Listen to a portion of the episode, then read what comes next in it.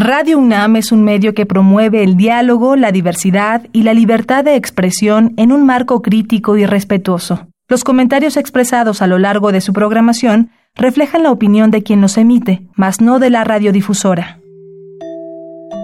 Estos son los murmullos. Los excéntricos.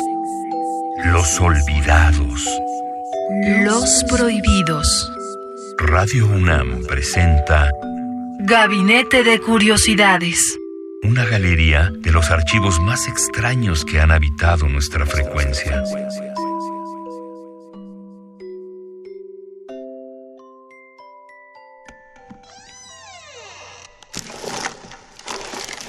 De archivo.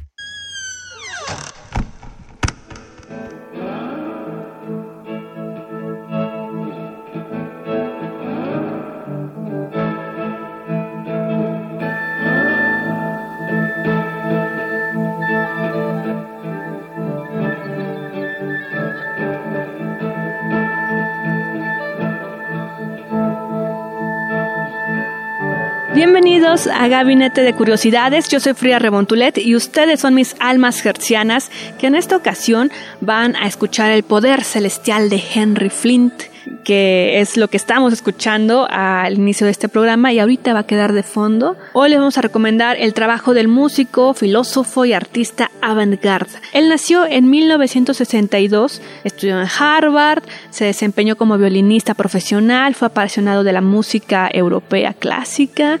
Sus compositores favoritos eran Bartok, y Schoenberg, pero en su adolescencia pasó algo que le hizo cambiar un poco el rumbo, o más bien crear vasos comunicantes entre dos continentes, entre la música americana y la música europea. Como decíamos, en su adolescencia conoció a Lamont Young y a John Cage, y cuando leyó el libro Country Blues de Sam Shutters, logró dar una conversión en su sentido musical y le gustó, le gustó más, permeó más en él la música de Estados Unidos, de los años 60 aproximadamente y fue lo que lo marcó para las composiciones futuras que él desarrolló. Henry dejó a un lado la música europea y comenzó a criticar la colonización cultural acercándose a las expresiones estadounidenses como el blues y el country y así Henry entendió que para él la mejor música estadounidense provenía de los sectores sociales más bajos, que sabemos que así es como se fueron desarrollando varios estilos musicales y ya después fueron tomados por otras personas. Así nació el jazz, por ejemplo. Y fueron con esos lenguajes, con esos tipos de música que empezó a jugar Henry con la música que se estaba generando en Estados Unidos, mejor dicho, y con la música académica europea lo cual le dio un estilo avant-garde, eh, que es como lo han calificado los expertos. Así que escuchemos un poco de esta influencia country en su pieza Solo Virginia Trans.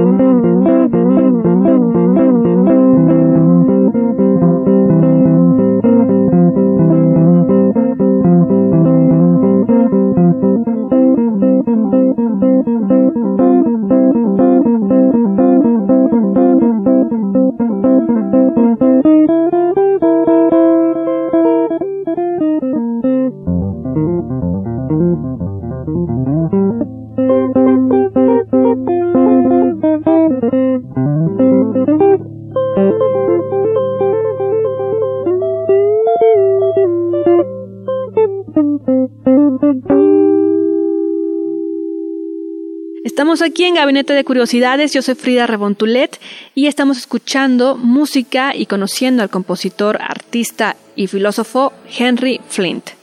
De acuerdo a los expertos, Henry Flint no es muy reconocido por tener una gran técnica o una virtuosa técnica o profundos conocimientos de la música popular, pero tampoco era algo que él quisiera demostrar. Digamos que él era, por decirlo muy generalmente, un artista que estaba experimentando diversos lenguajes en lo musical particularmente, que es donde se desarrolló pues de forma más profesional, pero sin importarle mucho seguir las reglas al pie de la letra. Él se enfocó más en consolidar un nuevo lenguaje con un compromiso estético y político sobre todo.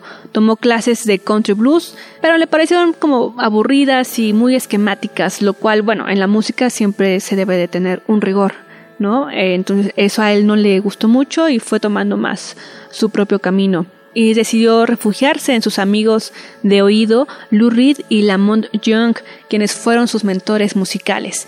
Y cuando Henry se estableció en Nueva York, sí viajó a Estados Unidos, comenzó a juntarse y a tener mucho contacto con la corriente del fluxus de la que ya hemos hablado aquí en Gabinete de Curiosidades, pueden buscar el podcast, por lo que se comenzó a inclinar por el pensamiento radical de la izquierda de entonces, utilizando así pues todas las expresiones musicales de los sectores sociales menos favorecidos, como la lucha de clases marxistas que se estaba gestando y del cual él tomó todo lo posible para sus discursos artísticos.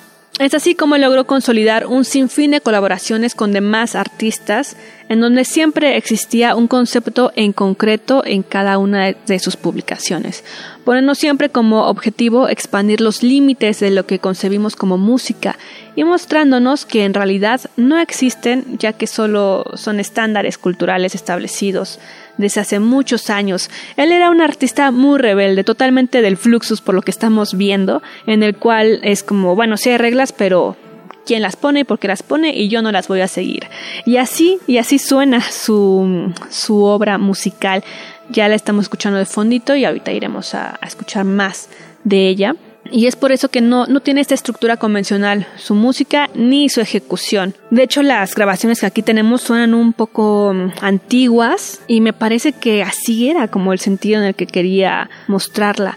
O sea, no, no de tan buena calidad, pero son las grabaciones que sobreviven a estos tiempos. Y a pesar de las múltiples colaboraciones que tuvo y de todo el material que pudo generar, muy poco fue publicado en aquella época porque sí no lo tomaban en serio al no estar como regido por los cánones de la música sea popular o sea clásica, no obedecía a ninguno de los dos. Vamos a terminar de escuchar Poder Celestial de Henry Flint, una de sus más grandes obras. Aquí lo, lo podremos escuchar y ya regresamos aquí en Gabinete de Curiosidades. Henry Flint.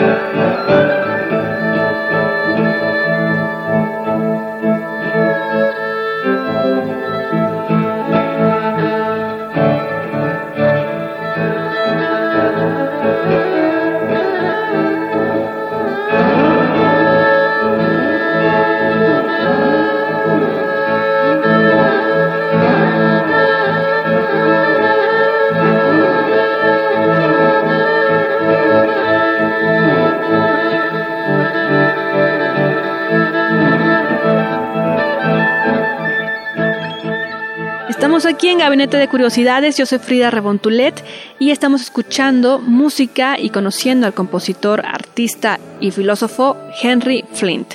Y fue recién en el 2000 cuando algunas disqueras comenzaron a recopilar su trabajo, a investigarlo, recordarlo y posicionarlo como uno de los músicos vanguardistas más importantes, pero que pareciera estar en un cierto olvido. Y bueno, aquí en Gabinete de Curiosidades estamos para eso, para sacar ciertos compositores, artistas, sonidos, audios que casi no han sonado. Así que esperamos que hoy hayan podido conocer más sobre el trabajo de Henry Flint, este compositor vanguardista que después de darle toda su vida a la música decidió también hacer arte abstracto, arte contemporáneo, por así decirlo, en estos términos de qué es arte, qué no es arte y que finalmente casi todo es arte, yo creo que podríamos llamar al trabajo que él hacía mm, filosofía visual o filosofía audiovisual, por si hay que hacerle un concepto a ese tipo de arte. Algunos lo llaman amparte también, pero pero bueno, está la discusión. Yo les dejo un link en el Twitter, arroba gabinete bajo para que puedan ver y ustedes mismos juzgar, apreciar, ver la obra visual de este, de este autor, filósofo, músico y artista visual, Henry Flint. Yo soy Fría Rebontulet y nos escuchamos en la siguiente emisión aquí en Gabinete de Curiosidades. ¡Chao!